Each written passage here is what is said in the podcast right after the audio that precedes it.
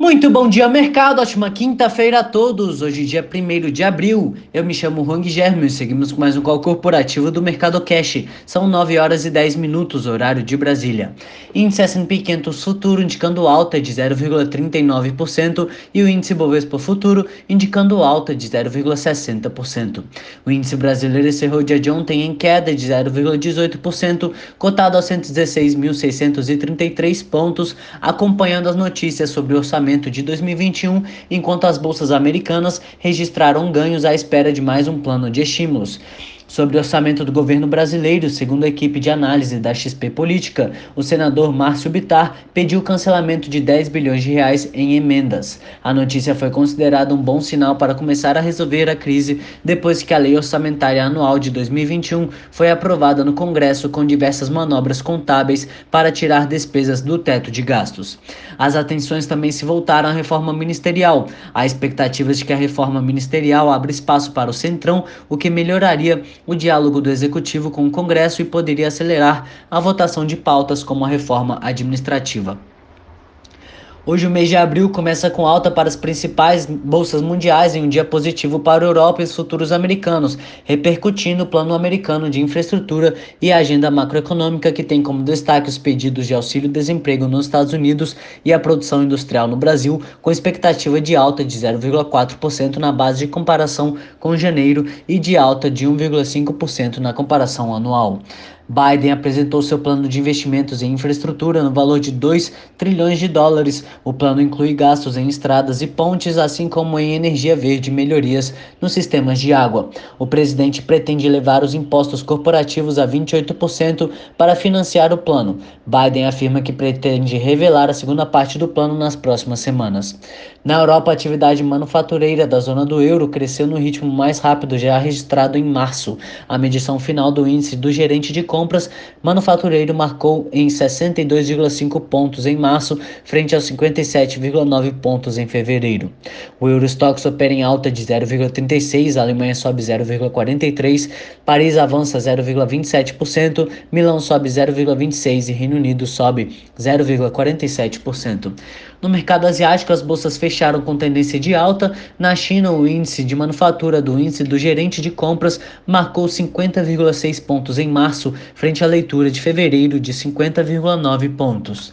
O índice de Xangai fechou em alta de 0,71, Hong Kong em alta de 1,97 e Tóquio em alta de 0,72%. Entre as commodities, os contratos futuros do minério de ferro negociados na Bolsa de Dalian fecharam em alta de 2,79% e o petróleo Brent opera em alta de 0,41%, destacando que hoje terá reunião da OPEP+, para decidir qual será o nível de sua oferta de petróleo nos próximos dois meses. No cenário corporativo, temos notícias do Banco do Brasil, em que a indicação do novo presidente do Banco do Brasil, Fausto de Andrade Ribeiro, foi aprovada em reunião realizada na terça-feira pelo Comitê de Pessoas, Remuneração e Elegibilidade, e ele foi indicado pela União para substituir André Brandão, que comunicou sua renúncia em março. Petrobras. Técnicos do Tribunal de Contas da União têm cinco dias úteis para analisar se vão pedir a suspensão da venda da refinaria Landulfo Alves pela Petrobras ao Mubadala, fundo financeiro do Emirados Árabes, anunciada no último dia 24. O TCU questiona o valor de 1,65 bilhão de dólares fechado com Mubadala, que estaria abaixo do preço do mercado de 3,04 bilhões de dólares definido pela própria Petrobras. M. Dias Branco. A fabricante de alimentos M. Dias Branco apresentou lucro líquido de 209 milhões de reais no quarto trimestre do ano passado. O resultado representa queda de 21% na comparação com o igual período de 2019, quando a empresa reportou lucro líquido de 264,9 milhões. O EBITDA atingiu 192 milhões, recuo de 33,5%, frente aos 289 milhões do quarto trimestre do ano anterior. O resultado da M. Dias, da M. Dias Branco interrompe um ciclo de quatro altas consecutivas no lucro líquido. Já a receita cresceu pelo quinto trimestre consecutivo. Enalta. O lucro líquido da Enalta totalizou 124 milhões em 2020, 32,6% inferior ao lucro registrado em 2019. No quarto trimestre, a companhia contabilizou lucro de 38,2 milhões, uma queda de 68,7%. A receita do quarto trimestre apresentou uma queda de 53,8% na base anual para 186,9 milhões, principalmente em função da redução da produção do campo de Atlanta. Cielo. A Cielo informou na quarta-feira que concluiu a venda dos direitos da plataforma de processamento e ao autorizador de transações desenvolvidos pela empresa para a bandeira da Elo por 380 milhões de reais.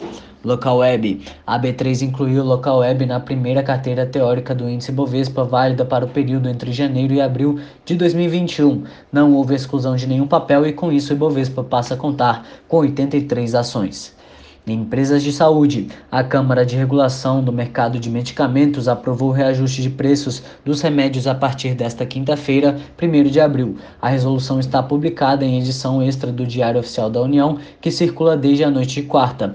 Segundo o texto, o ajuste máximo de preços permitido chega a 10,08% e a resolução traz três percentuais máximos, de acordo com a classe terapêutica dos medicamentos: 10,08% para o nível 1, 8,44% para o nível 2 e 6,79% para o nível 3.